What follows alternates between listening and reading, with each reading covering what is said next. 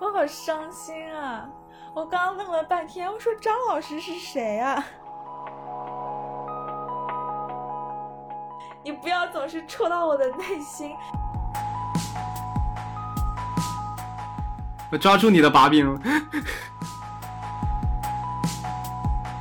我不知道是不是因为我单身，没有什么可以寄托的原因。比较委婉的骂你。开心最重要，这就是今天最后的 tip。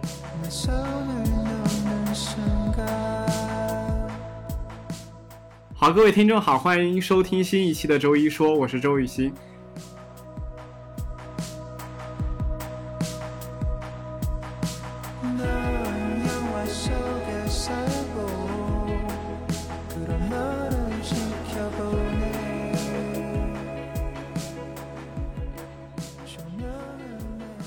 今天很开心能请到王老师吧，可以这么称呼你。王老师是我怎么说是我参加培训认识的一个，也是心理学专业的一个研究生。然后因为最近刚好在聊一些关于工作的背景或者是工作的体验，还有再加上后期的一些职业规划和职业发展，所以今天正好抽空能跟他来聊一期这样子的播客。王老师先跟我们介绍一下。先跟听众们介绍一下你自己吧。大家好啊，我姓王，然后可以叫我王老师。这我我们都知道。呃，是因为我现在的工作是在高校里面，然后但我其实是一个经历比较丰富的，有过很多不同工作经验的人。嗯，之前做过记者，然后做过在医疗行业。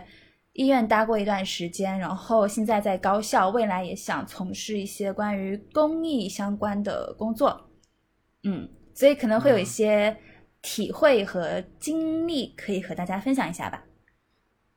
我都不知道你有还有这么多经历，我只知道你做过记者，但不知道你还去过医药行业。医疗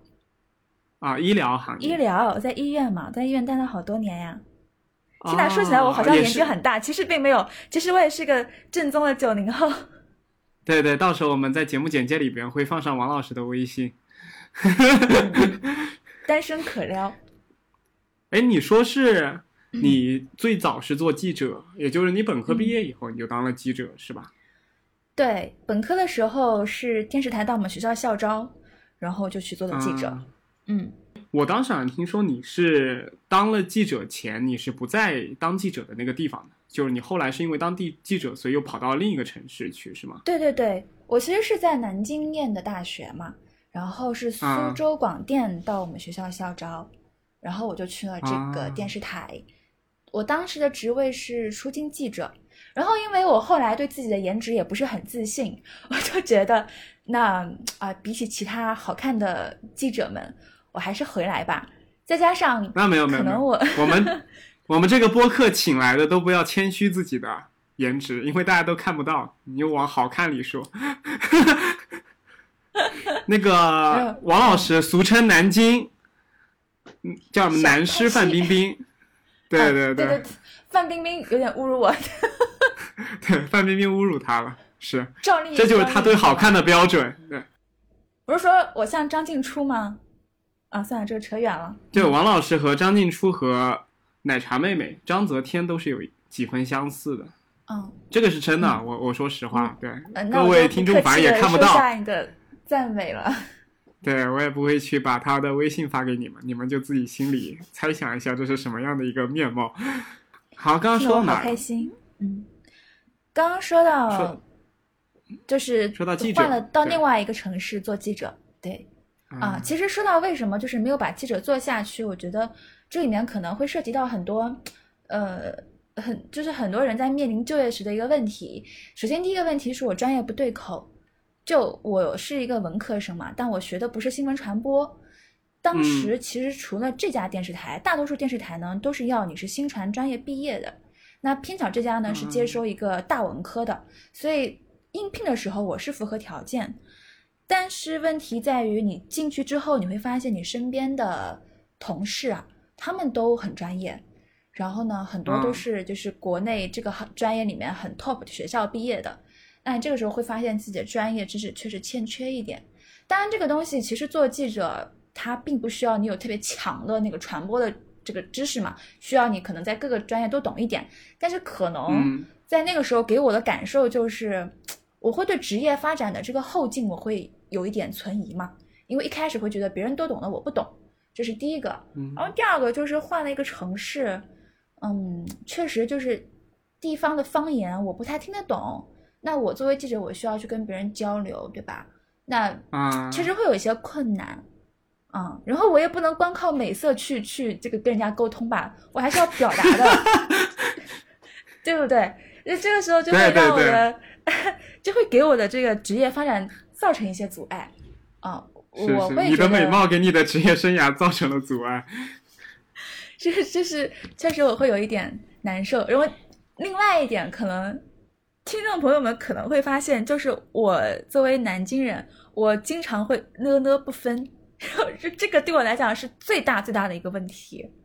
有听众可能听惯了我的普通话，觉得你的普通话已经很标准了，真的。啊，嗯，那那也行吧，啊。然后第三点就是因为是一这个不在自己家乡嘛，然后父母的压力会比较大。所以你父母是会催你回去吗？还是怎么说？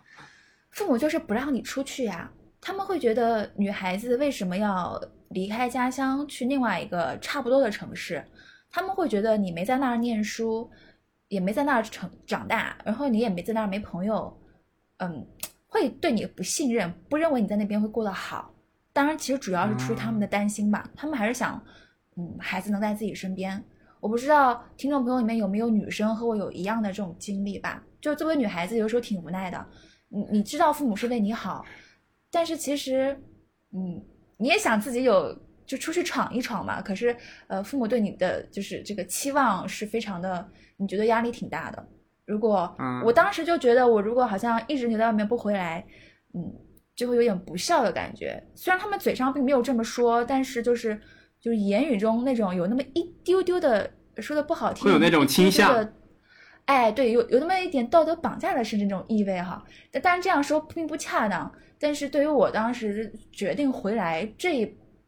这一块的因素还是挺大的。嗯，我发现王老师真的很爱 Q 我们的听众，你是所有嘉宾中最会跟听众互互动的一个，可能是职业习惯了。对对，就很记者。嗯，但我我因为没有了解过记者相关的行业嘛，我身边也没有同学做新闻传播或者是传媒相关的工作，所以我很想知道一下，一般来说记者的平时日常工作都做些什么？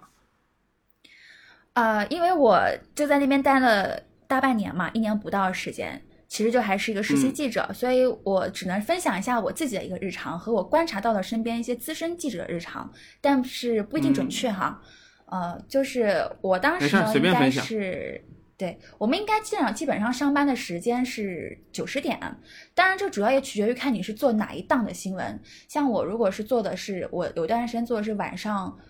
六点档的新闻，所以我早上比如说我十点钟到单位打个卡，然后我就确定一下，就跟我的代教老师确定一下今天的选题。就我们今天做什么题目？那这个题目因为是晚上八点钟播，所以是一定是今天的新闻，对吧？那我也不需要太早上班，因为我十点钟上班的时候，我刚好可以看到十点之前一些早新闻就出来了。那我只要根据早新闻来确定我今天的热点，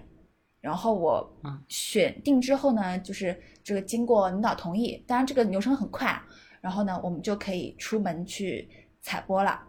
然后采访的快的话。可能你十一二点就能采完，回来还能赶上吃个食堂的中饭，哎，那食堂真的很好吃。但是大部分时候是采不完的。我记得我们当时经常要跑到吴江啊、张家港啊这些地方，那很长，经常就是你回来的时候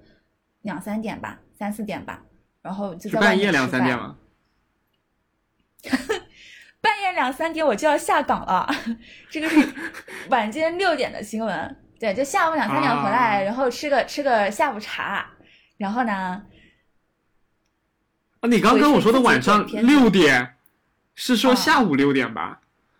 哎，下午六点，啊，我以为我以为是那种凌晨六点在那边走夜场的那边放那个新闻，我就想这个记者这个工作也太辛苦了吧。嗯，我我觉得当时对我最大的挑战就是它的就是节奏是比较快的，就是说你早上确定选题，然后中午采完，下午回来就要立马剪，呃，立马写，写完了之后你要自己剪，自己自己那个插插一些，如果是口播的话，你要自己插进去。那如果不是口播，就是说呃需要话外配音，就是主持人给配音，也要你剪好之后就是要要剪那个音频和视频是吧？对，这些都要自己完成，就是你基本上。然后时间又比较赶，是的，因为要要要保证新闻的那个时效性嘛，所以在剪辑和呃播放的这个时间，它中间的时间是很短，所以你剪辑的速度就得非常快，质量也得非常高，这个可能要求会比较高一些。对，从写稿子到剪辑吧，就我当时特别不适应的点是什么？就是我上学的时候是喜欢睡午觉的。然后我这个点的新闻，我一般都在下午写。然后那个时候又是夏天，我刚刚去实习的时候，我真的特别困，就完全违反了我日常的作息。我我觉我们困的时候，像这种文字输出这种活儿，就干得非常的累，就特别没有效率。然后对，当时对我来讲，哦，压力挺大的。嗯，但是习惯之后就还好。嗯，我觉得很开心的一点就是，虽然说，嗯。刚开始就有点辛苦，但是你每天过的确实是不一样的生活吧，因为你每天去见不一样的人，采访不一样的人，然后写不一样的稿子，嗯，最有意思就是后来学会了察言观色吧。就比如说你要采访采访这个对象，你会在街上会评估，哎，这个人会不会接受我的采访？如果看到有的人就一个眼神或那个，对对对，那个有的或者那个走路姿势，就觉得嗯，他一定是不想接受采访，我就不去问了。看着就不不像特别好接近的人。哎，是的，是的。然后比如说，呃，像我们看到情侣走过来，我们就会去问一下那个男孩子。啊。然后如果就像卖花儿一样，就会卖给那个男孩子。是的，对。对。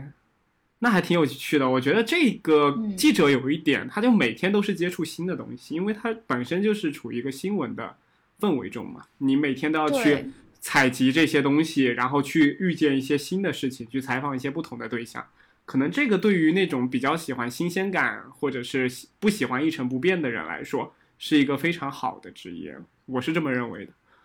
嗯，但是就是后来后来会发现啊，就是又想多了，就其实你发现这个这个变化也是一种不变，就是你每天虽然是做的不一样的新闻，在我做过一段时间之后，我会发现，哎。我会觉得我这些新闻不是特别有价值，这个我你们一般都做什么新闻？我有点好奇，就是民生类的吗？就比如像李奶奶她的猫掉到洞里了，然后消防人员把它抓了出来。呃，对对对，还有就是说，呃，我们去真的这么真的这么民生吗？有 啊有啊，真的这么？我只是随口讲了一下，就就是这样的，因为它是地方台嘛。那然后比如说还有就是什么哪个小区门口垃圾堆没有人处理了。然后这个散发恶臭，需要居这个居民来打电话，然后给到电视台，让我们去跟进这个新闻。那我收回我刚刚那句话，我觉得这不是什么新的体验，这些东西我们每天身边都会发生，只是要把它变成一个新闻的形式发出来而已。我以为他你们那个新闻，就比如像每次会有不同的什么车展啊，或者是像什么展览啊，什么也有什么进博会啊这种，然后去深入到其中去。没想到就是这样子一个民生类，那我不知道，可能有些人对民生类的是非常喜爱的，但是我是觉得这样子其实就等于把我们身边的一些比较猎奇或者是比较能吸引到别人注意力的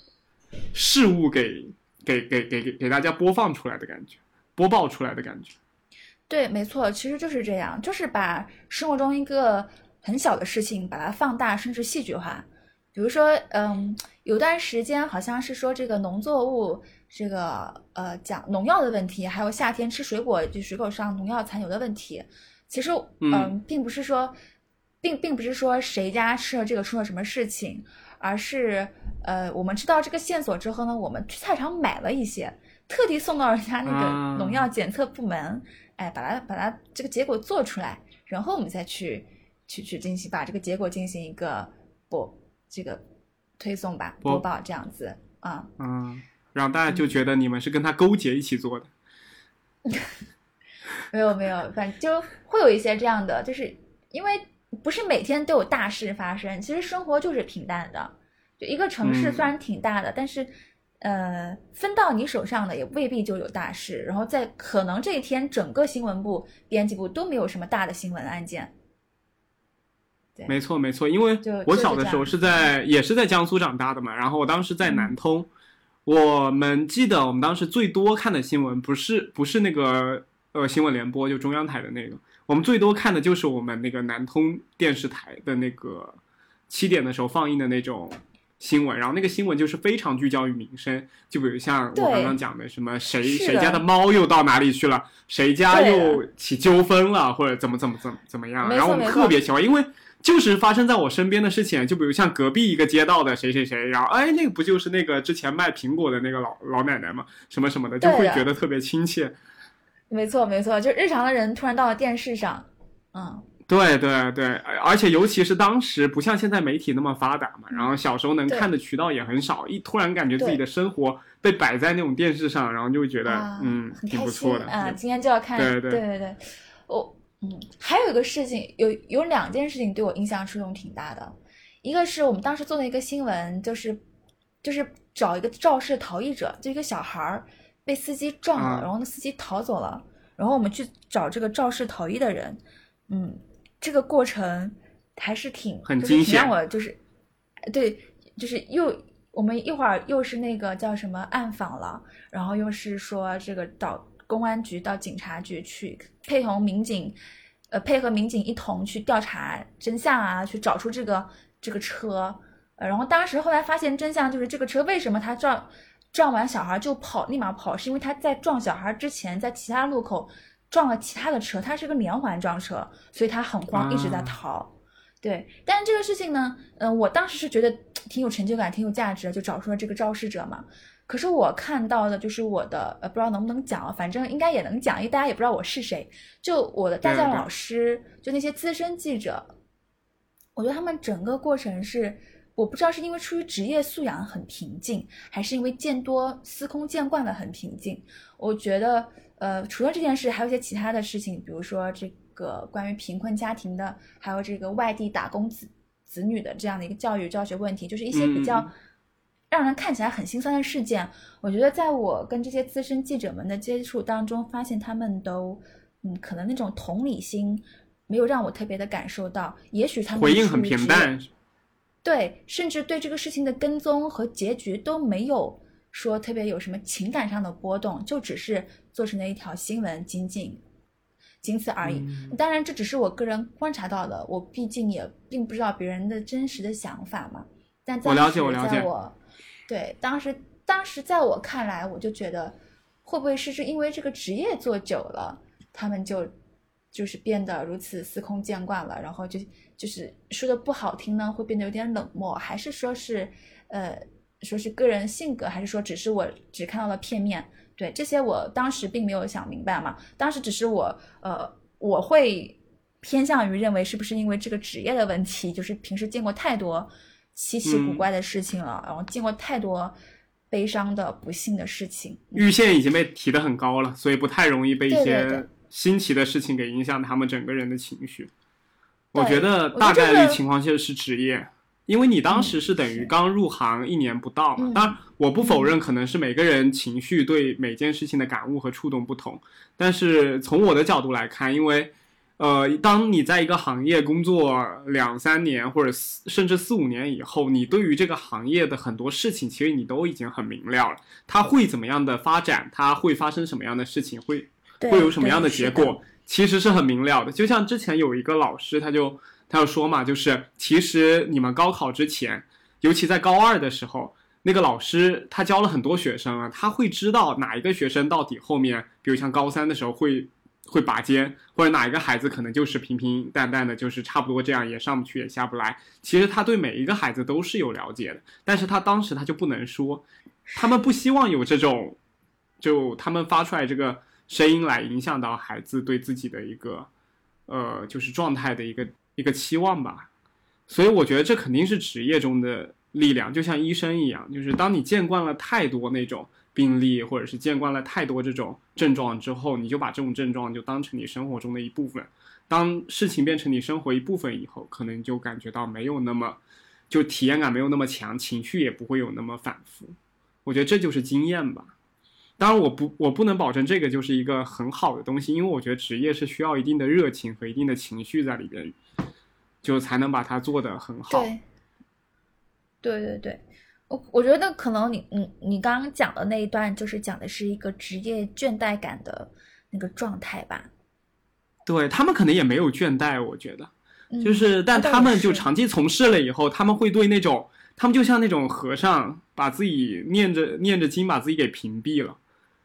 你懂吗？哦就是因为他们做事已经有非常有那种规规章制度了。就比如像你早上，嗯比如七点半你一定要刷牙，然后七点三呃八点一定要嗯吃饭，然后在这种极度的规则和规律之下，然后你又养成了这样子的经验以后，其他事情再插进来，或者是有什么，比如外面下雨、打雷什么，其实对你来说，你可能就不会关注它，你就是每天做自己记忆的事情就行。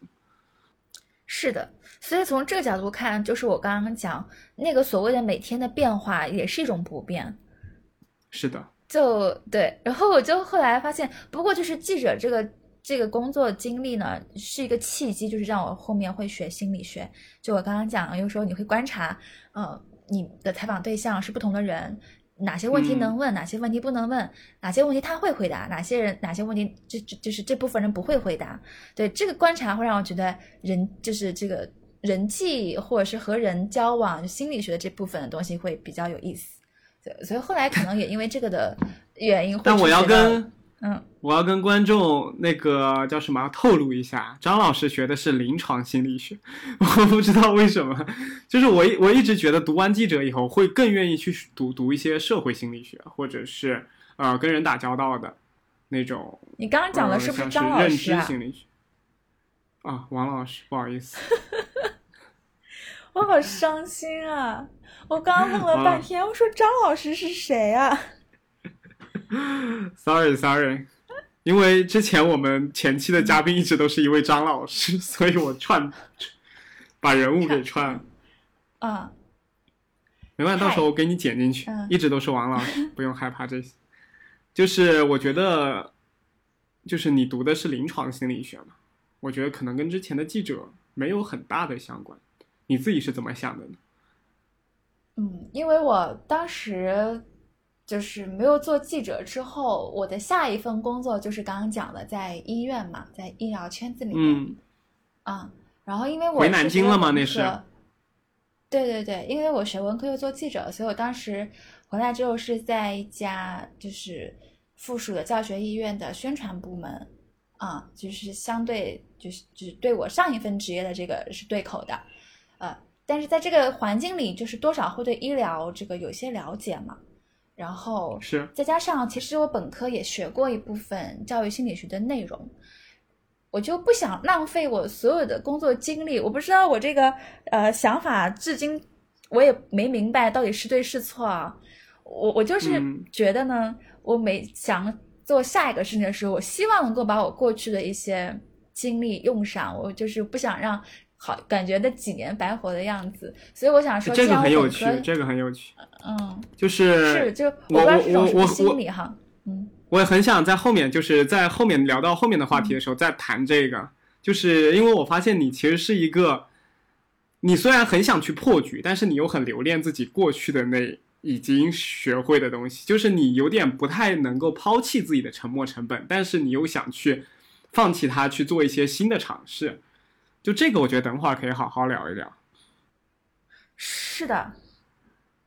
对对对，我觉得你这个分析还挺透彻的。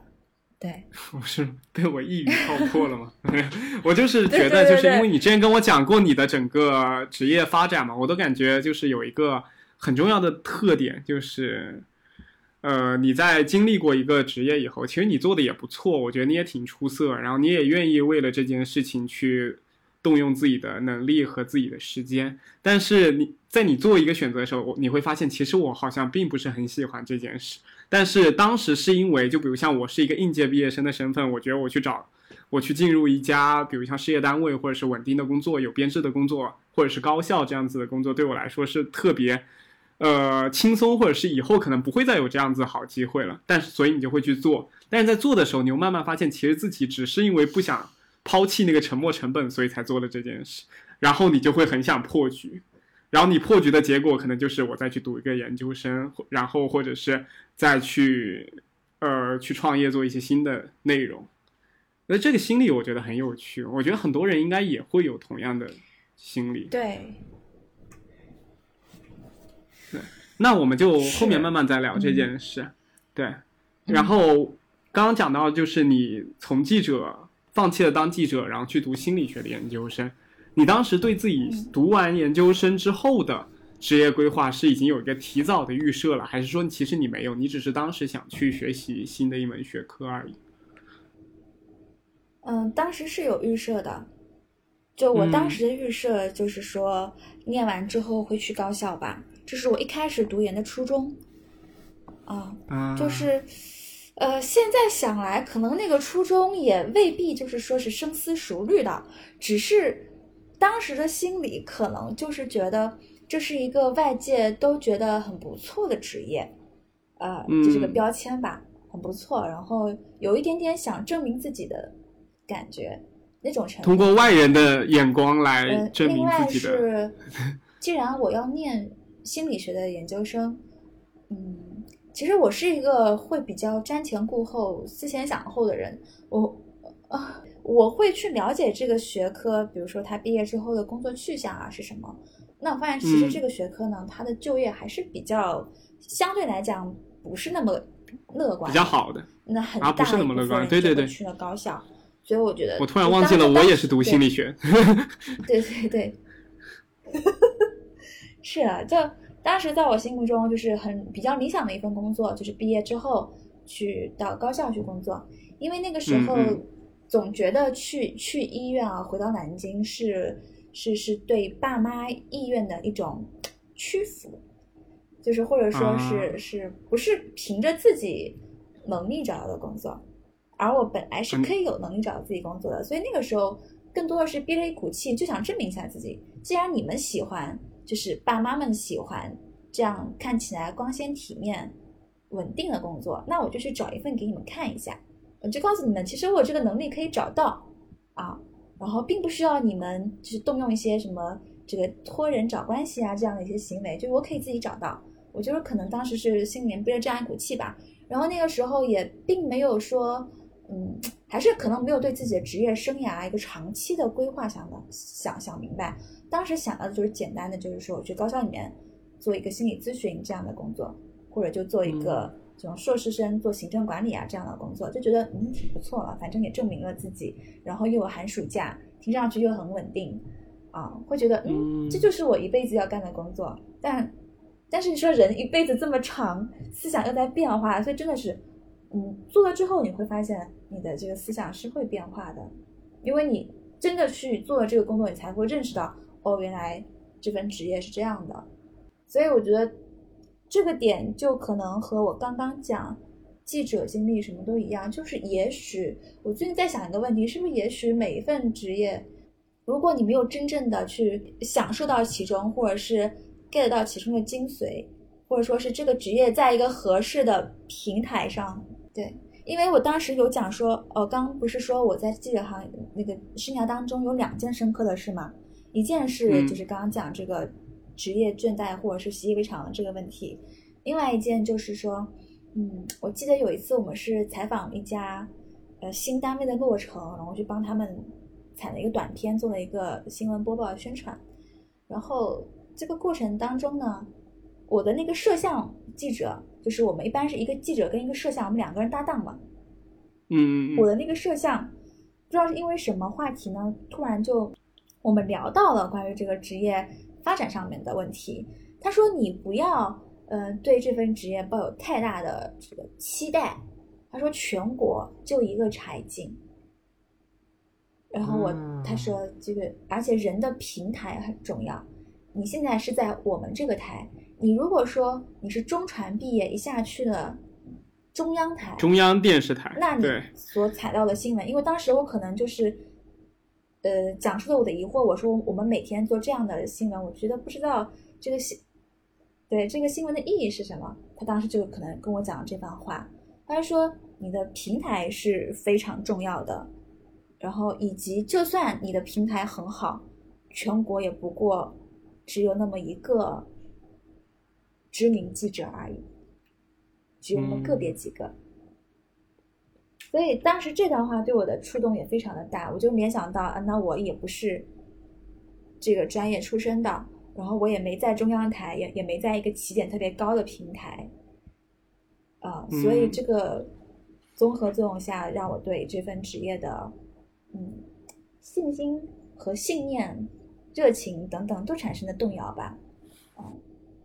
所以那这个话现在放到现在来看，其实也是有。借鉴意义的，有的时候长辈们说我们叫什么，就心高气傲或者眼高手低嘛，就是我们一边要反省自己是不是眼高手低，一边要在想这个平台是不是就是我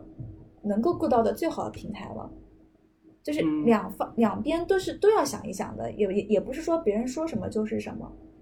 啊，就刚刚讲可能，嗯，如果说。这个工作不是说让你特别有成就感，或者说这个平台让你觉得你没有发挥到最大的潜力，这种时候，呃，如果你还有点想法，就可能会出现那种不安于现状的那种感觉，呃，这就是我现在的状态。我听了这么多，我感觉你是一个非常有野心的女人。就 什么？我突然发现，因因因为为什么？就是你刚刚跟我说了你很多的想法嘛，就比如我我我有一点就是，首先你。你说有一点我是赞同的，就是你觉得只有深入到一件工作里边去做了以后，你才会真正发现这个事情里边他自己所承受的痛苦，或者是开心，或者是沮丧，或者是一些不理解。这个我是很难理解的，因为就是很多人打嘴炮嘛，就比如像这个这个什么呃体制内工作就多么的轻松，就多么的写意，下班多多早，上班多晚，然后休息时间多长。但是你真的深入进去做了以后，就发现里边其实有很多很难让人理解的地方存在。然后就比如像我做播客，我之前也觉得做播客其实一件非常简单的事情，就找朋友录录音，然后剪辑一下。但其实发现，你真正在做它，去访谈一个呃你的朋友，或者是你去找一些话题的大纲，其实列下来也没有说那么的容易，以及你。是在一个兼职的状态去做它的话，也会有不一样的情绪和体验。所以说你在不做它的情况下，你是无权去评判一件事情。然后第二件事情就是你你说了，你之前从呃记者跳出来想做一个呃你说的是高校里面上班的一个。像老师啊这样子的一个身份，然后你是想做给你的父母看？如果我真的找到了像你们说的那样体体面的工作，我是不是可以活得就很好？就首先这个想法是没有错，但是在我的心中会觉得你会有点，会不会就是有点过于的把父母的看法当成了你自己的一个压力？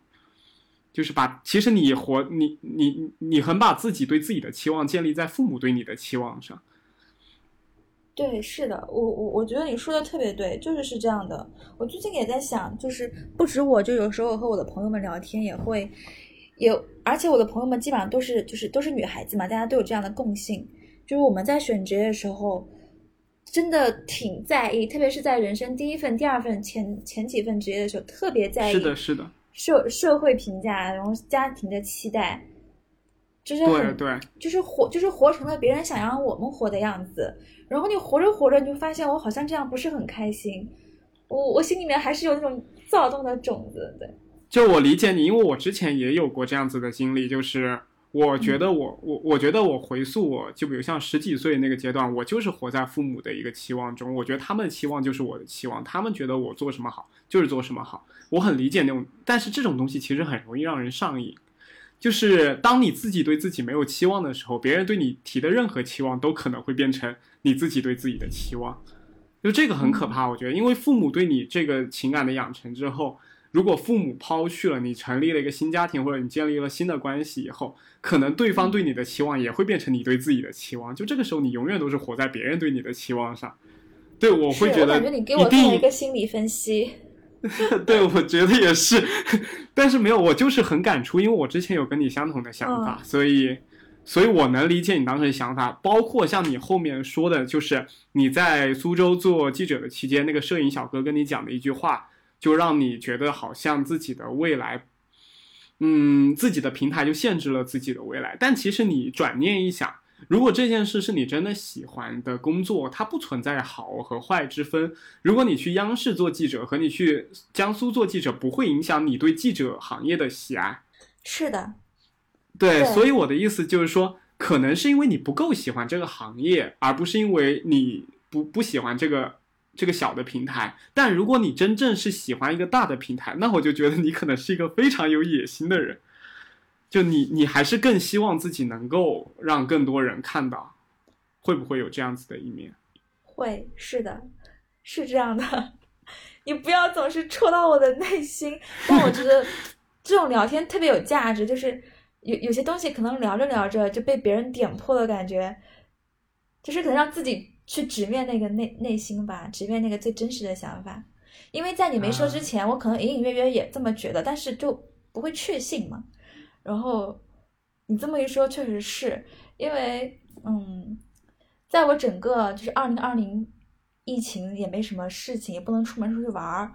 整个就是主题就是找工作和毕业。过程当中，真的是我我我现在回想起来，你说的很有道理。我当时投的，就是投的岗位，就是虽然我还是这么多年，我觉得没什么长进，就没有想明白自己要做什么。但我嗯投的岗位，我我基本上能够确信的是，我都是按照，就是我会把那个我我能报的符合条件的国家部委所属的事业单位，然后都填。没有都报，就是我能报的，因为我专业限制还是蛮蛮严格的。啊，对，就是我能，就是我只会投那些比较好的单位，然后或者是字节跳动这样子非常有名 BATT 的大厂，对，其他的我根本不看，我我完全不会看，也不会投。对是，其实很符合现在大部分应届生的那些求职，呃的那些情情绪嘛，就是他们大部分也是这样子，就是我能去好的企业，我就不会去，绝对不会去差的企业。我如果能去，对，能去一些事业单位，好的事业单位或者是国家单位，我绝对不会去一些小众的一些企业，或者是我觉得看不到未来的创业公司。这个也是代表大部分人可能对于未来的茫迷茫，让他们会选择一个更稳定或者是更他们觉得更稳固的一个选择。嗯，对对对，在在我看来可能是说更有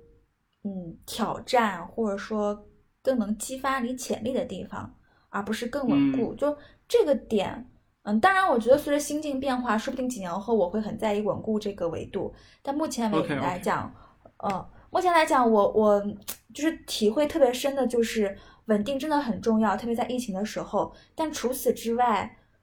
嗯，那种工作给你带来的成就感和满足感，好像也蛮重要的。我不知道是不是因为，我不知道是不是因为我单身，没有什么可以寄托的原因，是不是有我觉他们得不是相关？嗯，我觉得因为不是我觉那得这如果在我 嗯，在我单身的时候，我现在，那我现在这工作八小时，呃，理论上的八小时占据我占据我这个三分之一的时间一天当中，所以嗯。是挺大一个比重。那这个八小时我开不开心，真的蛮重要的，就它会影响到我其他的十六个小时是怎么度过的。嗯，对，但是你在找工作之前，你并不知道你的你你做这个工作到底开不开心，只有你深入到体验到其中，你才知道到底自己开不开心。对我当时就是也没有做太多的这个想象和设想，然后而且会天然的存在一种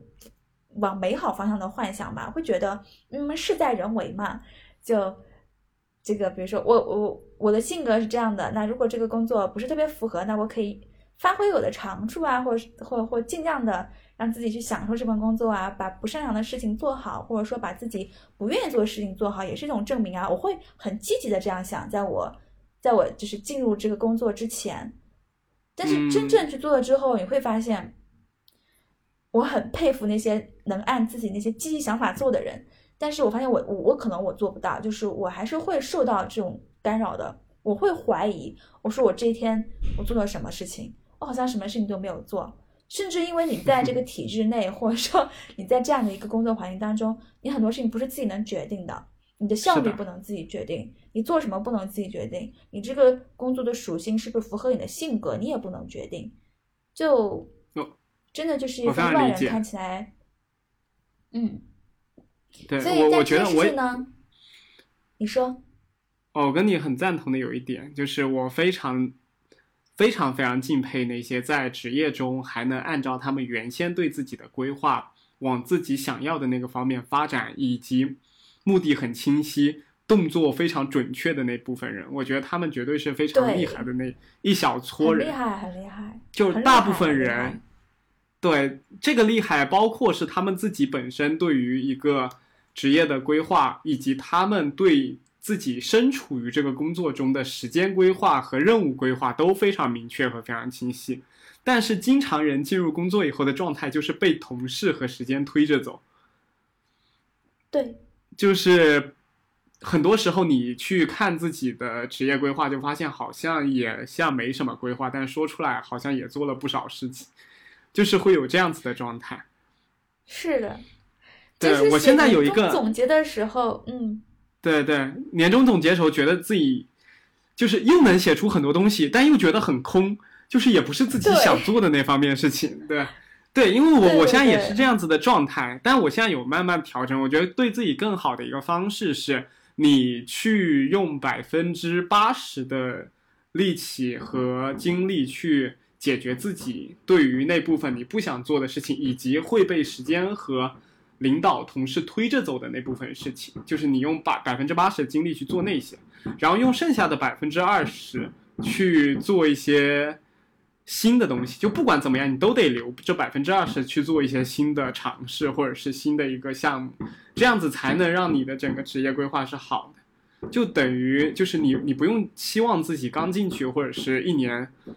两年就可以做出一个非常好的项目，让所有人都惊讶、一鸣惊人。我觉得这个其实难度是非常高，以至于还需要非常多的运气和是就是你的机遇在里边。但是我觉得有一点是很简单，就是你每天花一些时间，比如你上班八个小时、九个小时、十个小时，你花其中半个小时时间或者一个小时时间去思考，你现在跳出自己的这个局面以后，你能去增加一些什么新的东西在里边。不管你在做哪一个岗位，你只要把它想透彻了，或者每天精进一一一点点，百分之一嘛，你一年两年，其实你的提升就已经非常大了。这是我今年的一个想法，我觉得我明年可能会按照这样子的想法去进行，就很符合你刚刚说的那个心态嘛。因为你也是刚去工作，可能加起来整个工作经验也不到两年，然后我也是刚工作，加上之前所有的实习，可能也是一样，就是差不多两年的一个时间。我们都是在摸索的过程中会经历相同的一个情绪。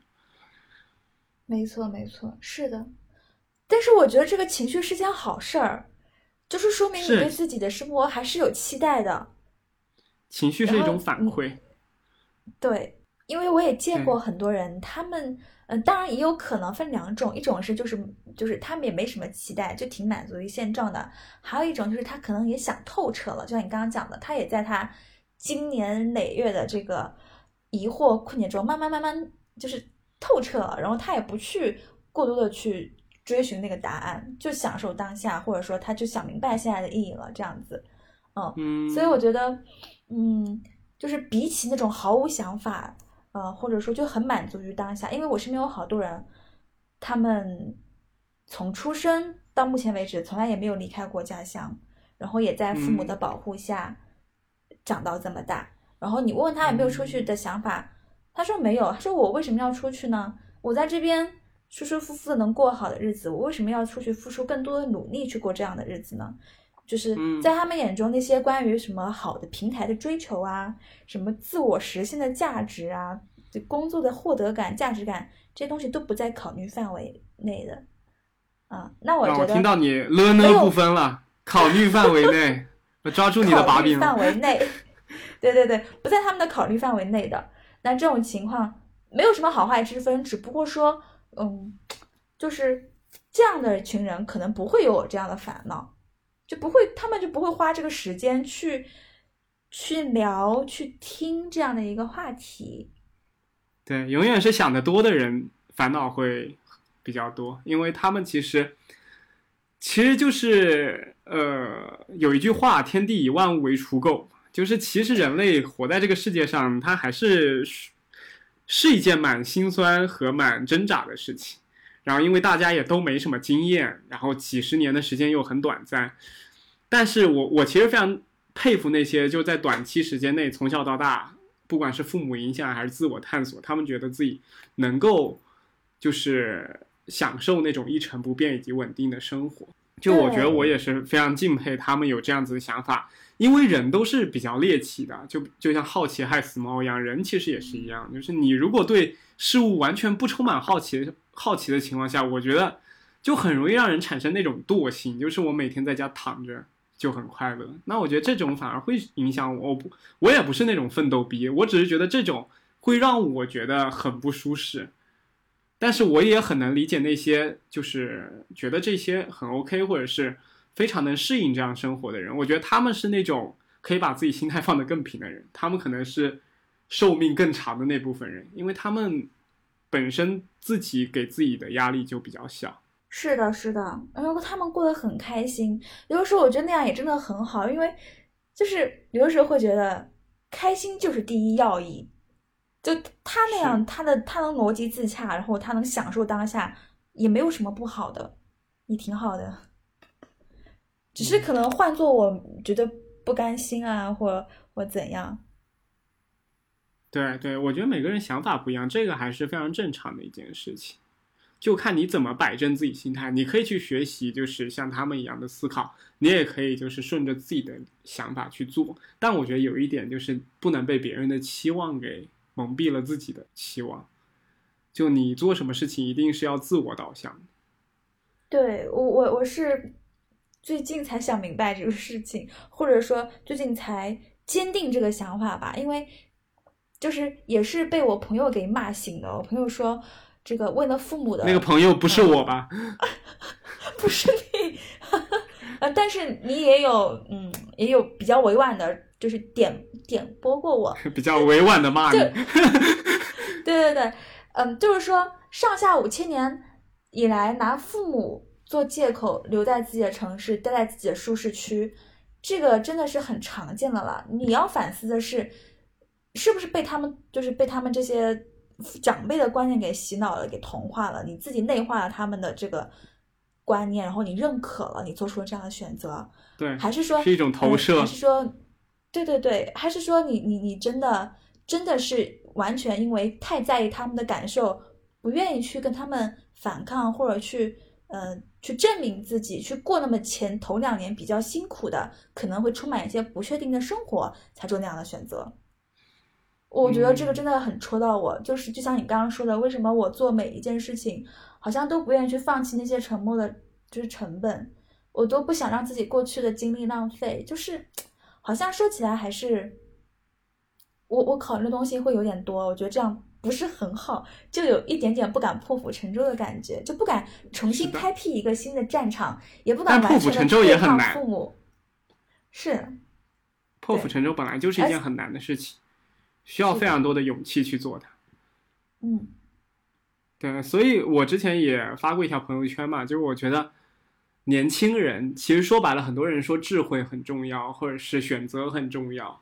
或者是呃天赋很重要。但是，就我现在慢慢的就觉得，其实胆量很重要。就这个胆量是多维度的，就是你你你敢于去做决定，你敢于去挣脱之前自己想法的牢笼，你敢于去反抗你父母给你的期望。我觉得这都是胆量。就你敢于去直面自己未来不确定性。他胆量并不是说，比如像一只老虎出来，我不怕你，或者是晚上我敢自己走回家，那个是很具象的一种恐惧。但是对于那种不确定的恐惧和对于自我探索的那种勇气，我觉得是非常让人敬佩一种特质吧。我觉得也是我们年轻人非常需要的，因为现在的年轻人很多父母就是或者是老师教给他们的都是一些非常功利或者是非常自立的一些行为以及一些发展方式。就这些，其实比如捷径，比如像就是名校的一些 title，它其实都是让你为了让你能够有更好的捷径去完成一些工作上面的选择。但我觉得，就是你你做了这种工作的选择之后，你可能短暂会得到一些利益，但是你长期可能会影响到你自我的一个探索和成长。嗯因为你没有去，没有那个勇气去跳出它来，就是去做一些新的尝试，这个是我的一个想法。所以我自己现在也是一样的，就是我我现在很想把自己去掉很多的 title，比如你是心理学的，你做过心理治疗师，你是交大毕业的，什么什么，我就很想去掉这些标签化。就如果我真的只是单纯的一个我，我最想做什么？是没错，我觉得这也是我需要去好好思考的问题。嗯，但但因为我不能给你说听众嗯太多压力了。啊，我感觉这件事是很难的一件事。对对对，而且每个人情况不一样嘛，就我还是觉得说，嗯、开心很重要。就你怎样开心怎样来。如果你现状让你不开心，那你去，那那那你就去想什么方法能让自己开心。啊，我之前有看过一句话，就是有一个人说，呃，如果你不能成功的话，那你学会开心就够了。然后另一个人就在哦评论底下回复，但是开心就是一种成功呀，就 对呀、哎，我觉得这段很治愈。对，其实你如果学会了开心，你如果能能在你的那种职业规划，或者是未来发展，或者是自我探索中获得一种自洽的力量，我觉得你能让自己开心起来，对对对。那你就是成功。对的，对的，对。对你，你你对自己的现状是满意的，或者你即便有觉得可以改善不满意的地方，你是也有呃有有途径、有方法、有规划，或者说你能够呃化解掉这部分的这个不快乐，你还是那我觉得都是很好的，嗯，对，人生有千百种探索的方式嘛，就你可能就往就是自己对心态上去调整，但我们可能就更往自己未来的发展和职业的规划上去想。但未来谁懂呢？就是可能我们这种积极追求，最后也是空欢喜一场，最后自己心态又崩了，然后又什么都没有完成，然后也没有完成规划，但他们有可能就很，开心，一无所获。对对对对，甚至甚至说，你有可能在这过程中，你可能慢慢的就佛了，也许你就所谓的大彻大悟了。可能又获得了另一种虚空。对对对，对俗世没有任何的想法。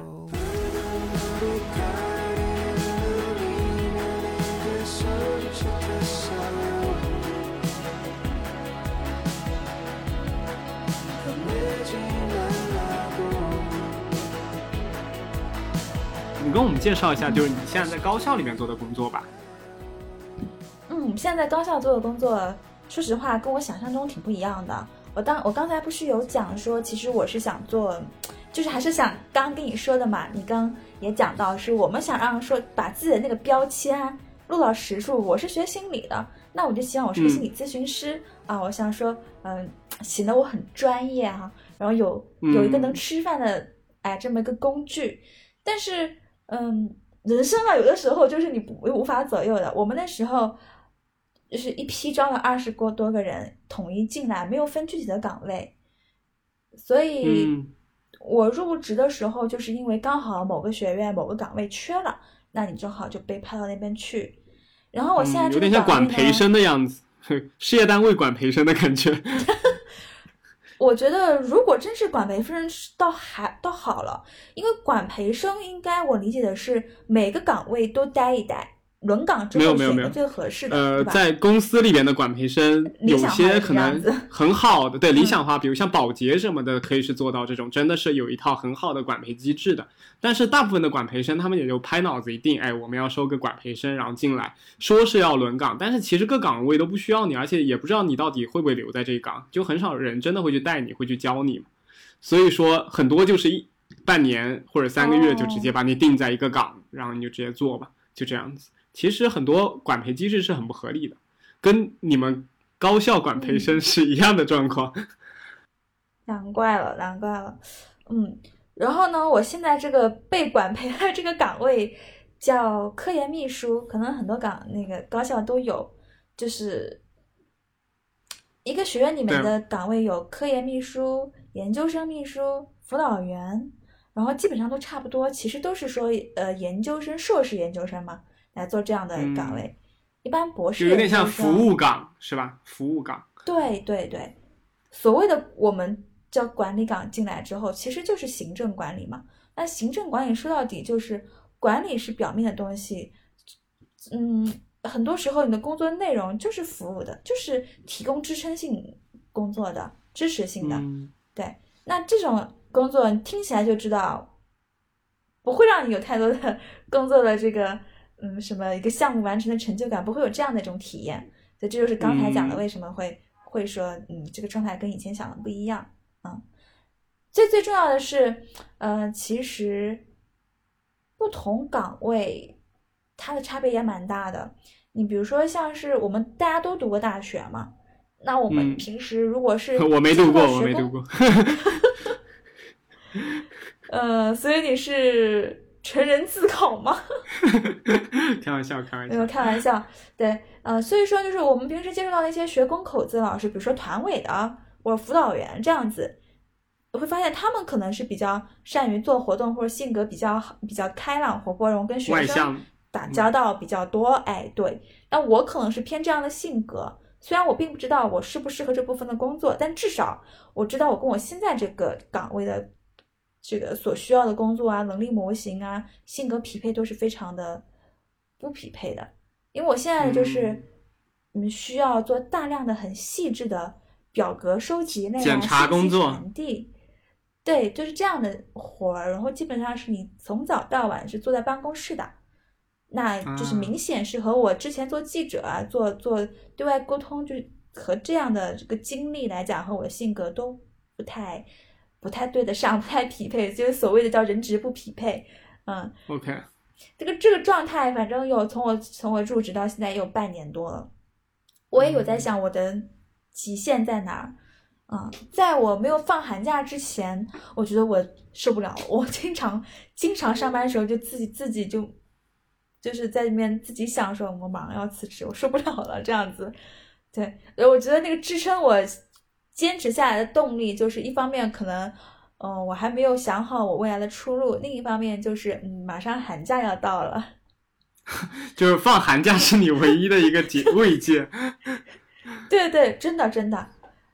呃，我现在放寒假已经有这个大概半个月了，嗯，我所以，我最最近的拉仇恨，我今天刚刚放假，今天是除夕的，今天的录制时间是除夕的前一天，我今天刚刚结束了我一整年的工作，然后晚上还要跟王老师录播课，明天还要开始剪辑。你没有看网上段子说今天结束工作都是国家的栋梁之才吗？必须要坚守岗位到最后一天。那我太栋梁了！我跟你说，我已经好久没有双休过，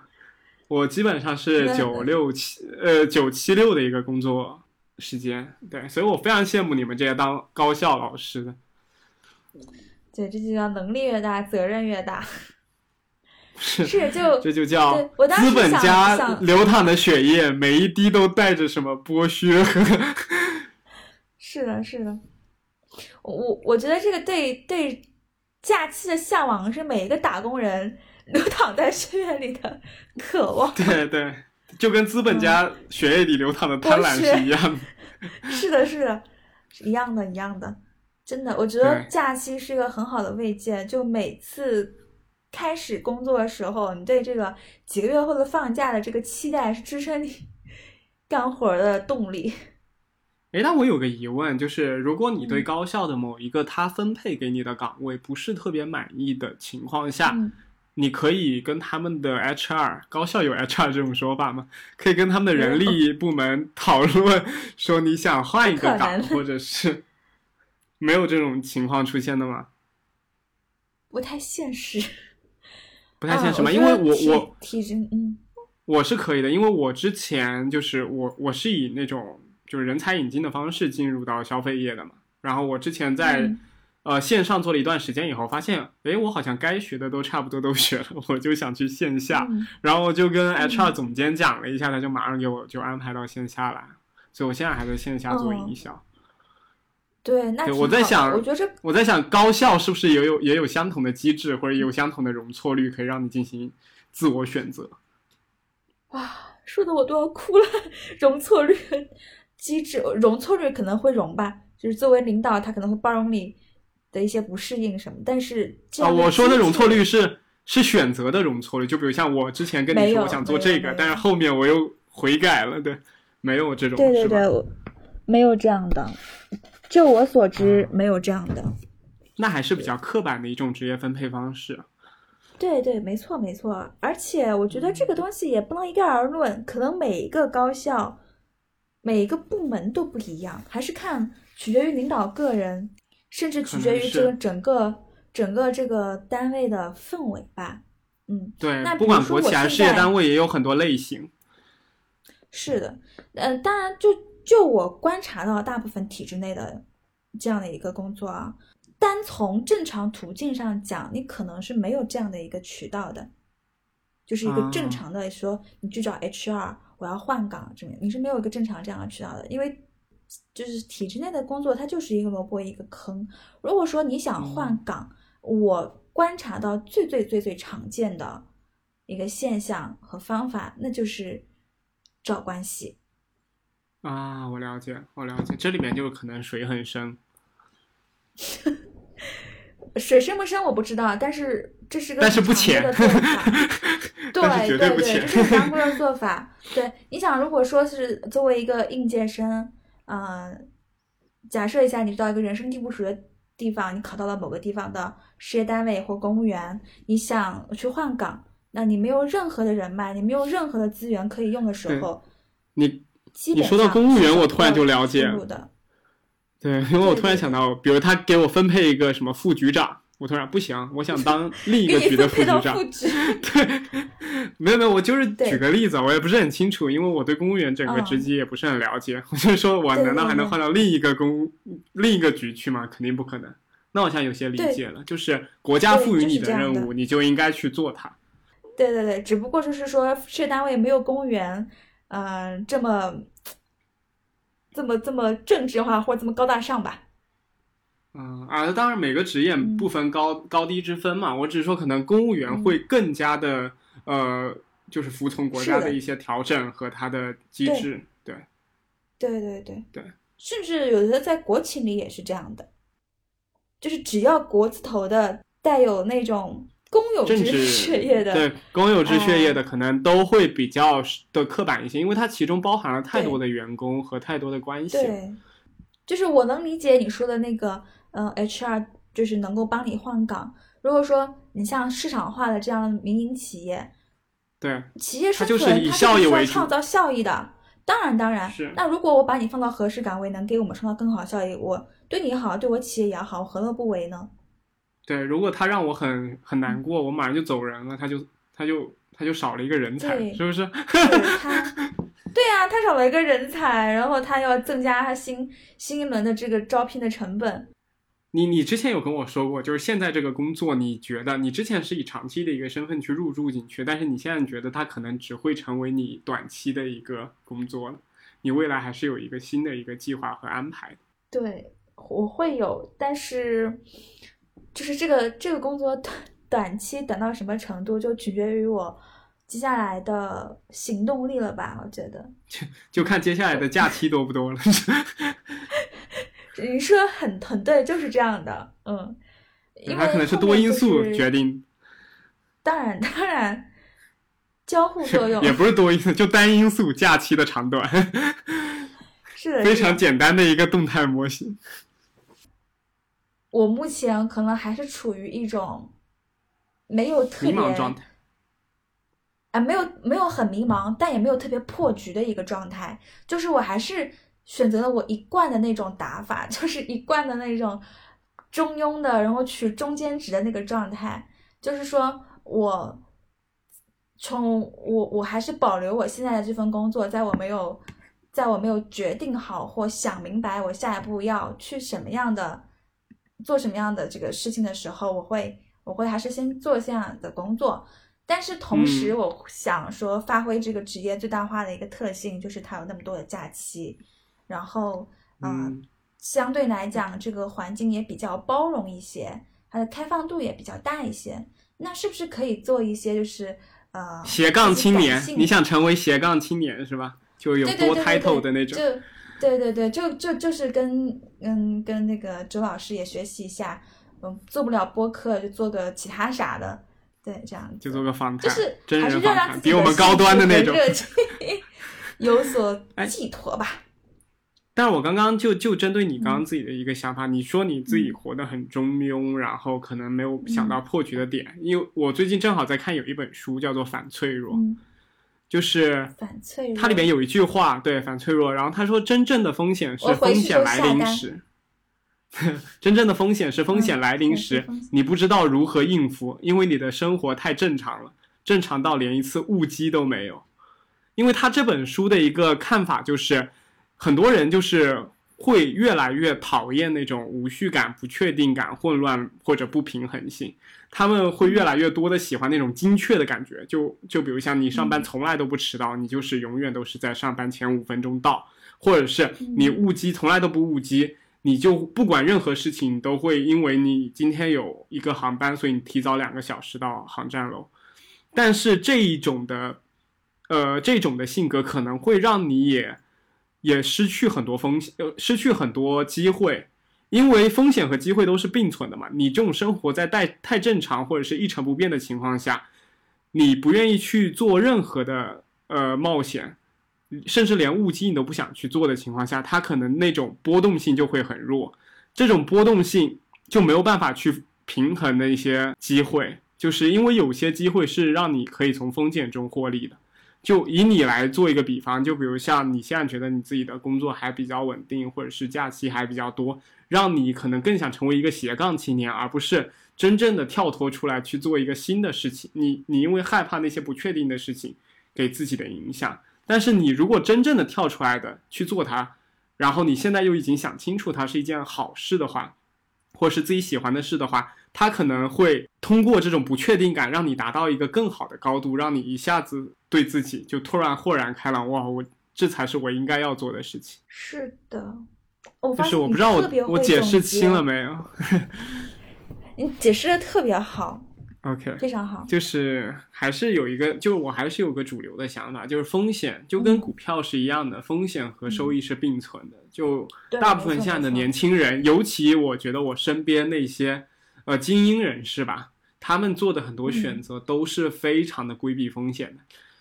但其实说白了，我们老一辈他们是，尤其我是福建人，因为我之之前的一些老一辈大大部分做生意的，他们其实有一种非常好的心态，他们很敢于去面对风险。就跟风险做朋友。但我觉得现在身边的人好像越来越少会这样子，要不就是孤注一掷的那种，有点蠢劲在里面；然后另一部分嗯有些就是非常的从小到大自己的人生规划。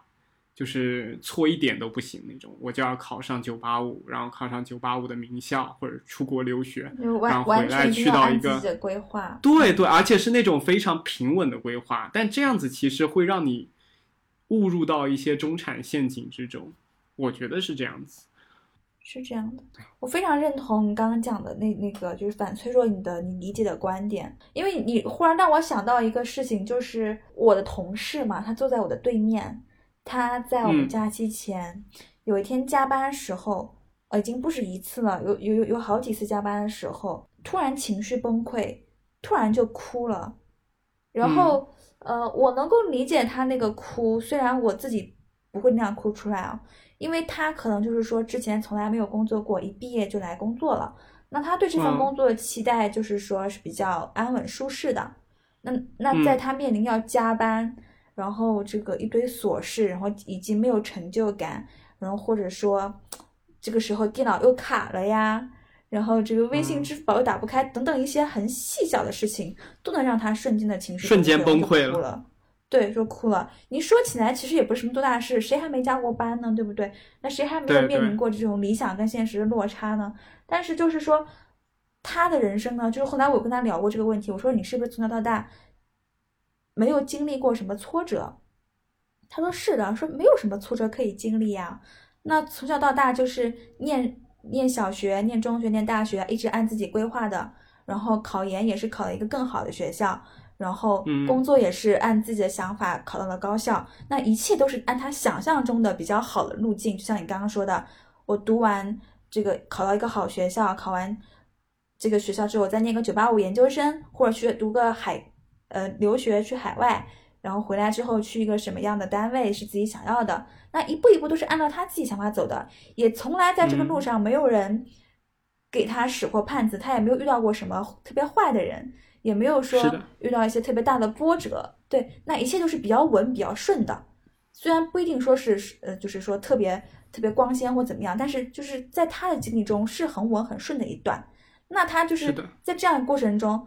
一点点的小的加班或者是。一点点的这个电脑卡顿的不顺，都能让他哭出来，那我觉得是不是就是一种脆弱的表现吧？但是我相信说人不可能一直这样脆弱，他以后也会，呃，也会慢慢的会这个成长，有对有理解自己的情绪，有成长，我是很相信这一点。但是就是说在当时当下，我会觉得我很理解他，因为我当时我也有感受到这份工作没有给我带来那那么大的收获，这个我是可以理解到的。但我肯定不会说。因为这个而哭泣到崩崩溃到哭泣哭到停不下来的那种，更何况他当时哭泣的时候，他的基金刚刚翻了百分之六十，赚了一大笔。如果是我，我一定不会哭。对，因为在我看来，哇！因为突然想到那句话，那个成年人的崩溃都是在一瞬间。对对对，但是我我觉得这个崩溃他还崩的。当然，我这个想法不一定对哈，我可能觉得这个东西还不值得崩溃，嗯，但我 这个可能是你觉得他不对对，因为每个人在不同的场景下，他可能真的今天已经做了一千次了，对，对对对，是的，是的，他的临界点是不一样的。没错。啊，其实我有，因为我现在要跟那个数据维护嘛，我也会有像他这样崩溃，所以我很理解那种文档没有保存的痛苦，那种是真的想就不管你基金翻多少倍，我那个时候就是崩溃，但我可能不会哭，我会对对。安抚自己一下，重新开始。嗯，是的，所以我觉得就是在三十岁之前，如果经历一些没有按自己想象的。路径去走，然后经历过一些挫折，经历过一些徘徊。虽然再来一遍我不想经历，但是从存在主义的角度看，那就接受吧，就坦然接受吧。然后也许它就是一笔财富呢，就是至少可以让你的情绪可能会更稳定一些呢。对，说到这个情绪问题，其实我最近正好在看一本书，叫《当尼采哭泣》，就是它里面也讲到很多。最近看的书可真多。是正好看，正好看到。然后你刚说到那种崩溃，我突然就想到当时就是书里边尼采里边讲的一句话，就是当你感到痛苦和沮丧的时候，你要站在更高的位置去看它。就当时我就这句话一下子我就感悟非常深的感觉，就我我会想到，当我很痛苦，或者是当这个事情突发非常偶然，然后我又正好恰巧经历它的时候，我可能当时会非常的崩溃。但是你从时间的长轴来看，把自己的人生变成一个一条时间轴。在这个时间轴上，它其实根本就不算什么事情。就比如像那个电脑崩溃了，它可能对于你整个人生来说根本就不值一提，甚至都没有必要去保存这样一份记忆，你就会觉得稍微好一点。但当你真的心情很好，体验非常好，或者你正处于开心经历的时候，你把它，你只要在意自己当下的快乐就行了。这样子你可能会活得轻松一点。没错，是的，是的，对。这本书，这两本书我都会在那个节目简介底下给大家列出来，大家可以去阅读。对，就最近最近正好看的书都都还蛮贴合我们的主题的。我觉得，我觉得你下次可以就是，嗯，就是对书进行一些，比如说阅读的分享，或者就某一句、某几句比较比较有感悟的话拎出来，对，结合一些自己的或者大家的经历来去探讨，可能会。也挺不错的，这样一种感受会比这样慢谈有点针对性。我我我我我不是很喜欢太有针对性的对话，因为我觉得太有针对性的对话，就像我说的，你已经有一个大纲了情况下，你你就会顺着大纲走。但我经常会列一个主题，然后列一个小大纲，但是如果嘉宾或者是我自己发散到什么地步，我都会随意发散下去，因为我觉得那个才是真正谈话的。精髓就是你思想的长度和远度，这是我觉得播客比较重要的一个点。我不是很喜欢那种太形式主义的。学到了，学到了。对，谈到你，你未来自己想从事的一些事情，就你有跟我讲过，你更喜欢去做一些公益的，呃，对，一些创业还好，或者是一些组织的工作也好，你可以跟我们讲讲，就是是为什么会去想做这样一个事情。我从小就，就是刚刚我们一大段聊下来，其实会比较容易发现，我还蛮在意，就是我做一件事情中的那种成就感和获得感吧。我觉得公益就是这样的一个事情。那我从小就是一个泪点比较低的人，然后我看到一些，嗯，比如说社会边缘人群的生活现状，或者说是一些比较弱势群体，呃，我我是很容易被触动到的。就是一方面，我情感上是是这个样子的，我是真的很容易被触动到，我真的很想去做一些事情，能够能够帮到别人，或者是让这个社会更美好。这样这样说起来，可能听起来会有点理想主义，但是我也是花了很长一段时间去理解自己，去接受自己，还是想做这个事情的初心。就是我们小时候会想着说，我们要改变世界，然后等我们长大了，然后我们会知道啊，这个世界。太大太复杂了，只要我们不被改变，就已经很了不起了。但是，嗯，等又过那几年，到我现在这个阶段，我又会觉得，其实也没必要那么丧，保留那么一点点的希望和火光，去就是让自己相信，我还是多少尽点努力去，不说改变这个世界，我至少改变一点点其他其他人，或者说能帮到其他人，给别人一些影响。好，对对对，那也很好。并不是说我就很丧到接受世界改变我，或者说你世界不要改变我就已经很了不起。就我觉得这样的说法多少还是带着一点屈服的感觉，所以我我觉得我我应该把那个摒弃掉。我还是想做一点东西，至少可以尝试一下，不管成功与否嘛。这样子，然后就是为什么会选择公益这个方向？一方面就是它有它有给，就是就像我们学心理学一样，就是助人自助，就是给我们自己那种成就感。另一方面也确实是，确实是，嗯，从小就这么想的。然后，嗯，大学时候也有去支教过，然后去做一些相关的公益活动。真的会觉得，在这个过程当中，其实受帮助的不只是那群被帮助的人群，而是我们自己也有，就是那种获得感，它是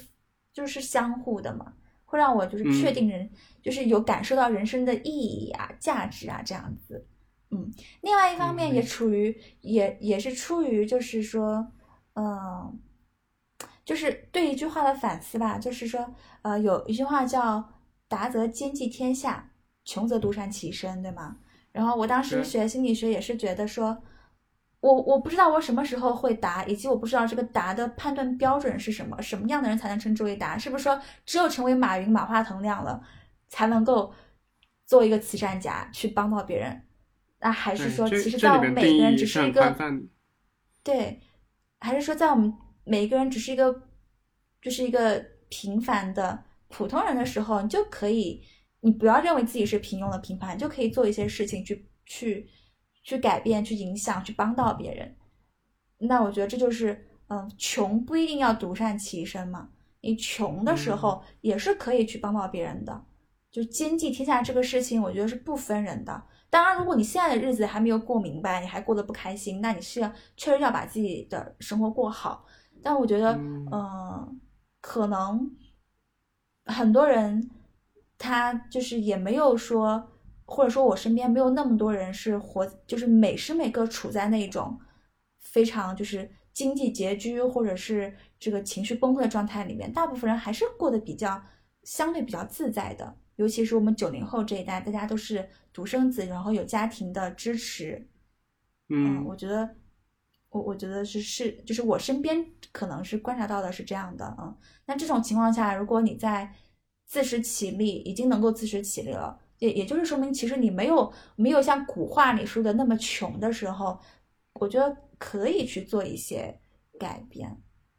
嗯，你的意思就我们其实九零后在公益中，未来是要扛起这面大旗，甚至扛这面大旗的人数会比之前的那些前辈要更多，是这个意思吗？你真的太会总结了，我都没有想过之前。我但是你说的很对，是的，毕竟一代。接一代的接力棒嘛，那那未来不管是不是是不是公益，未来各个行业各个领域都是九零后接八零后的班，零零后接九零后的班，那一定是这样子的。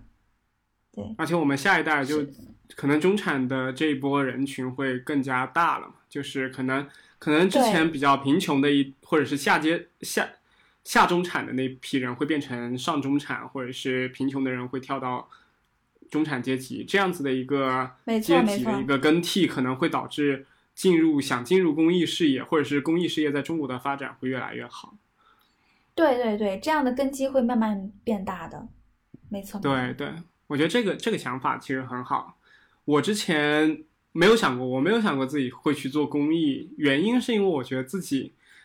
就是做公益是对我来说很艰难的一件事情，就是因为公益不是大家想象的就捐钱或者是啥，你是真正的要，跟没错没错，要跟他们有一些精神，或者是有一些生活上面的接触，以及你会知道他们绝望的根源在哪里。就贫穷并不是所有贫困的根源，贫困不只只只是物质上的，有一些贫困有可能是家庭家庭的问题存在的一些家庭问题，有可能是疾病，有可能是呃毒品、性各种很大很大的问题在里边，所以这里边其实。在是一个非常需要拓拓展以及非常需要开荒的一个地方，但是我觉得我自己可能没有能力进到这里边去影响到他们，我甚至反而害怕自己被反噬，就是害怕自己反而通过他们会让自己的情绪变得非常的低落和抑郁，甚至觉得对未来没有什么期待了，所以我非常害怕自己去从事这样子的一个工作。之前，对，对对对，你有没有发现，你刚刚在描述这段话的时候，其实很像一个心理咨询师在做咨询时候的一个状态，就是就是我们会发现这个人他的他的他的一些这个情绪背后的根源，然后在我们害怕自己做不好这份工作的时候，我们会担心这样的情绪会反噬，会影响到自己，所以这段话其实很跟心理咨询师跟我们专业就真的是很相关的。这就是我为什么也不想做心理治疗师的原因吗？对对对对，我终于 找到原因了。找到原因了是吧？对，这这这个真的很相关，所以这就是为什么我说我说我学这个专业，我觉得是做这个行业特别好的一个一个起点或者是一个契机吧，一个这个支点这样子。然后，没错呃，我我在之前的这个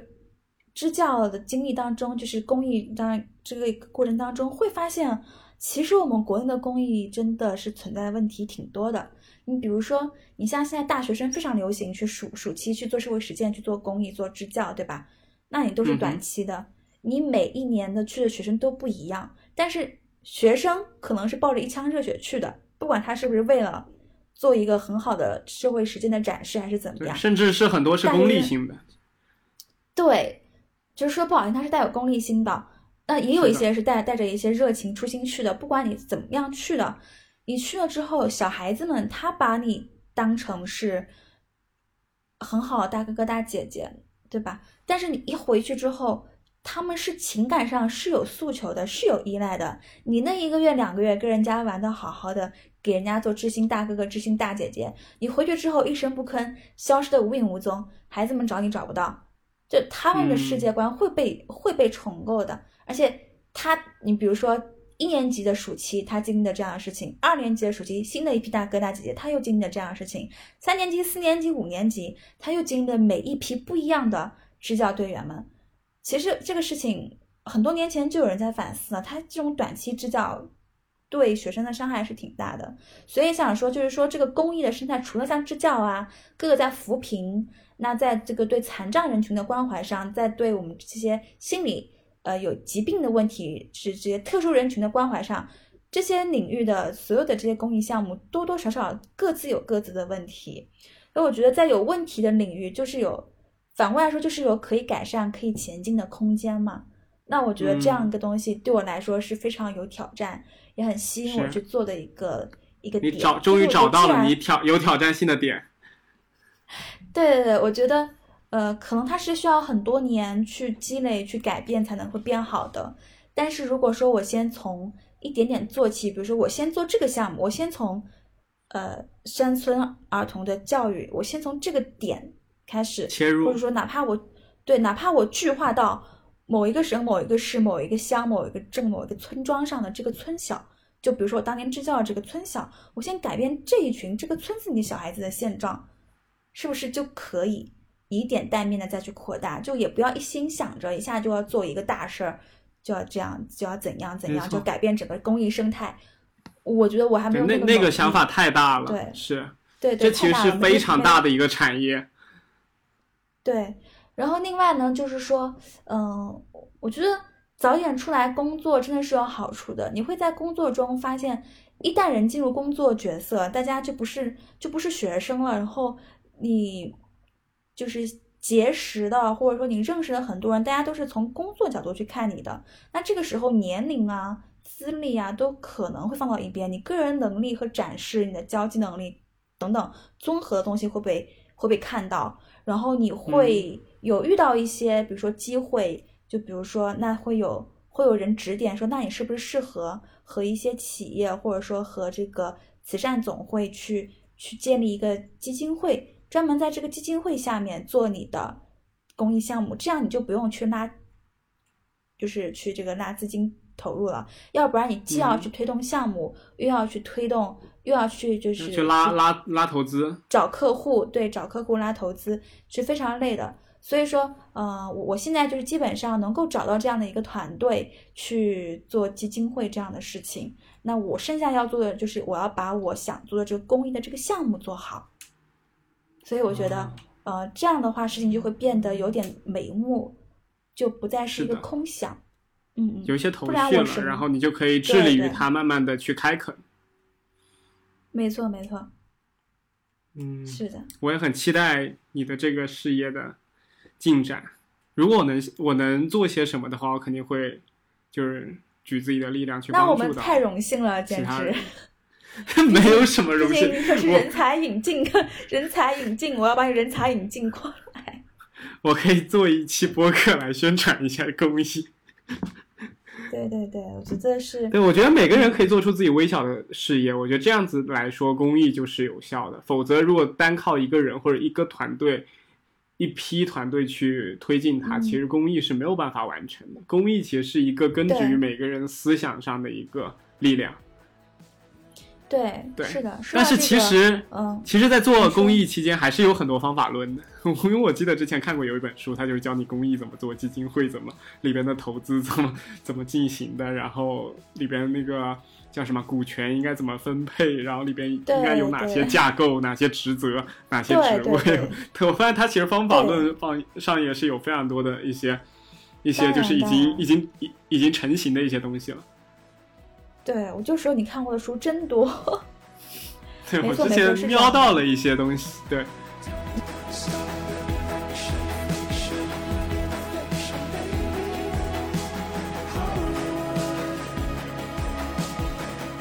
那我们就最后一个话题吧。好的，好的。就是下面就轻松简单一点，就是你平时会做些什么来进行放松？哦，我平时做的太多了。美容美发、护肤、美甲美睫、养生、按摩、推拿、大保健，怎么全是这种 形体方面的？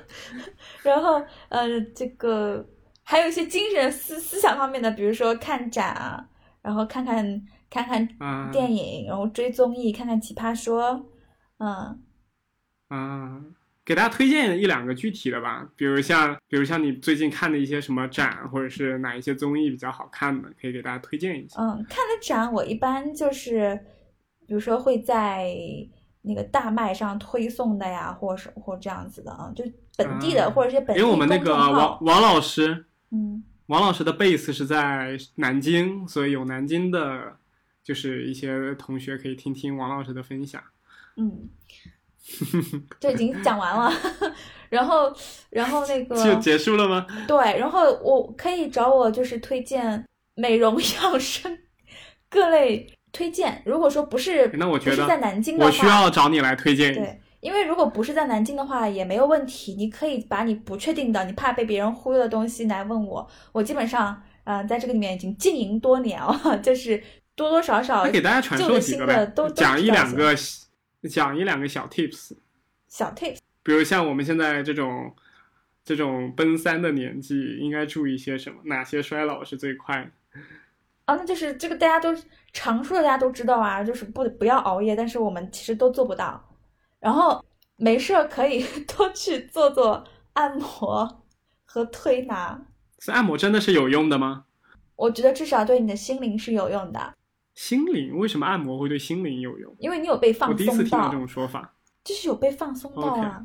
然后身心就是他在摁你的那个期间。没错没错，还有就是说啊，正规的按摩店，特别是有些盲人按摩店，我个人觉得虽然。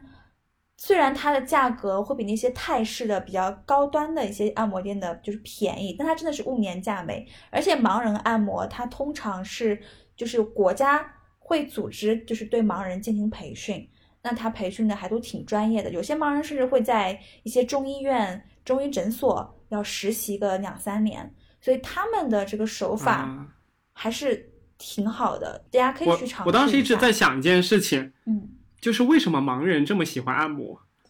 盲人不是喜欢给别人按按摩，而是因为盲人没有其他更合适能做的工作，然后这个是国家支持他们去做的。他们念这个，OK，嗯，到这个职业做这个职业培训，他们是不用交钱的，甚至是有补贴的。对，这也是我最近跟一个盲人师傅 聊，在这个盲按摩以前，按摩的时候听到的。对对对，按摩以前他们也会去，有些盲人也会去算命嘛。但是这个算命这个事情，嗯，他就显然就有的人不会信，那没有这个按摩这个钱挣的好像踏实一点。但实际上，嗯，我有听盲人师傅说，他们按摩真的很辛苦，因为你会发现，盲人按摩店通常是二十四小时制的。这就是为什么我嗯 就很推荐大家去的原因。就如果偶尔你加班到深夜了，或者你熬夜到深夜，你非常累，但是又暂时没有困意的时候，你就可以去做一个按摩。然后你真的会觉得浑身很舒爽，当然前提是你的这个按摩师是到家的，对他的方法手法是到家的，嗯。然后这是这是第一个 tips，就是大家可以去尝试做一下这个按摩。我我我以前会对这个存在有色眼镜，我以为是什么不正经的事情，后来发现不是的，嗯。然后这个是一个比较物廉价美的。你都想到哪儿去了？还有一款，我从来都不会想到那个地方去。还有一款呢是叫泰式的，比如说那种精油 SPA 啊这些。那这个可能女生会比较喜欢，其实也是挺不错的。嗯，我就是看每个人的经济吧，然后以及个人的偏好这样子。嗯，第二个 tips 就是觉得，OK，我下次去南京要找你去体验一下那个按摩，到时候你要带我去。必须的，必须的。我我我觉得真的是很多地方盲人按摩，对我很多地方都有卡，随便请你。第二个 tips 就是关于美容，就是呃。我觉得就是为什么我们刚才前面一个半小时聊的其实都比较话题还是有点严肃嘛，就是讲什么职业生涯，讲讲讲人生理想，讲规划。其实，嗯，还是想说女女孩子也好，男孩子也好，开心很重要嘛。那这个我我发现对要对自己好一点，而且我发现一个规律就是，其实就是我们就是所谓的这种社会世俗眼光中觉得比较不错和优秀的人，他们对自己的外形都还是蛮在意的。所以我觉得这一点的话，没有我对自己的外形啊，那可能我不是世俗中成功和优秀的那部分。才不呢！你可在意自己的穿搭了？没有，其实根本没有。我要我要跟听众们分享一点，就是你们的这个主持人周雨欣老师，她的身材非常好，然后穿衣服也非常好看，就是穿搭很有品味的。所以，我我个人认为，就是就是还是比较注重外在形象的。然后我觉得三十，我们都是。像我，我们都是要奔三十的人，就是二十五岁以后，大家真的会，我我可能迟点儿。再见，二十五岁以后，我们真的会就是衰老会加速，所以日常的是的护肤保养还是要做的，不能说完全仗着自己颜值高就不做，那还是不行的。就我虽然比周老师略长一点点，但是我，嗯，我比较自信的是。呃，我看上去确实要比同龄人他的皮肤比我好小很多。对，我觉得这个是我日常快乐的源泉吧。那总要找点东西让自己对，王老师看起来像零零后。对的，对的。我讲这两个，发现你谈的那些消遣，我根本就插不上话，因为我发现我对这两点完全没有任何对，就刚才我因为我按摩是一个，我很我很怕痛。我们刚才一个半小时聊的都特别精神层面的东西。然后我现在突然一下子到了特别接地气，然后好像很肤浅的东西。我觉得，嗯，我觉得人生就是要这样，有的时候放过自己，去去去做一些享受，对自己好一点，也挺好的。真的，开心最重要。这就是今天最后的 tip。你你刚讲到就是按摩的时候是心理的放松，我突然发现有一件事就是关联到了，就是理发。嗯，我剪头发的时候，其实我内心是非常放松的。我觉得理发是让我感觉最最放松的一件事。因为那时候就什么都不会想，然后手机也看不了，就尤其洗洗头，然后又是别人帮你在服务，对，放松，闭着眼睛，你想干嘛干嘛，想想什么想什么没，你也不不用管它好看不好看。是的，对是，的，我觉得这个可能跟我跟我理发的一个体验是一样的。没错，你所以女生在做美容的时候，在做什么这个 增发、生发、头疗的时候，就是这个状态。你闭着眼睛，别人给你服务，你也不用看手机，你可以在这个时间段内什什么都不用管，你就单纯的去放松、去休息就好了。然后我觉得这个是对，不管是嗯、做科研的学生呢，还是说打工人、辛苦打工人，都是一个非常难得的放松方式。真的，我现在很多时候是在这个过程中去得到休息。OK，嗯，好，非常感谢王老师的建议。第一个是按摩，第二个是做美容 SPA，然后还有周周老师的三个，第三个建议就是去理发。没错，感觉这一期这一期的建议非常不健康，就都是那种灰色地带的产业。并没有，并没有，都是非常养生的。好，非常感谢王老师。我发现王老师特别适合我们的播客节目，因为我之前嘉宾很多来录我们第一第一次来录我们播客的话，就会比较紧张，然后进进入状态也会很慢。但我发现王老师可能是有记者的一些经历，或者是有一些这样这个方面的经经验吧，所以我感觉他特别能够剖析自我，然后再剖析别人。没有，可能是因为非常优秀我相觉得你以后亲比较多，所以讲讲讲这些东西都讲多。非常非常非常开心，王老师来参加我们这期的播客，然后我们也希望王老师之后能带来更多他相关的观点。好，那观众朋友们不对，听众朋友们再见啦！OK，大家拜拜，我们下期见。在做什么？还有没有在想我？快乐是否曾来过？探访我们两个，谁都不想让自己错，剩下了自己一个。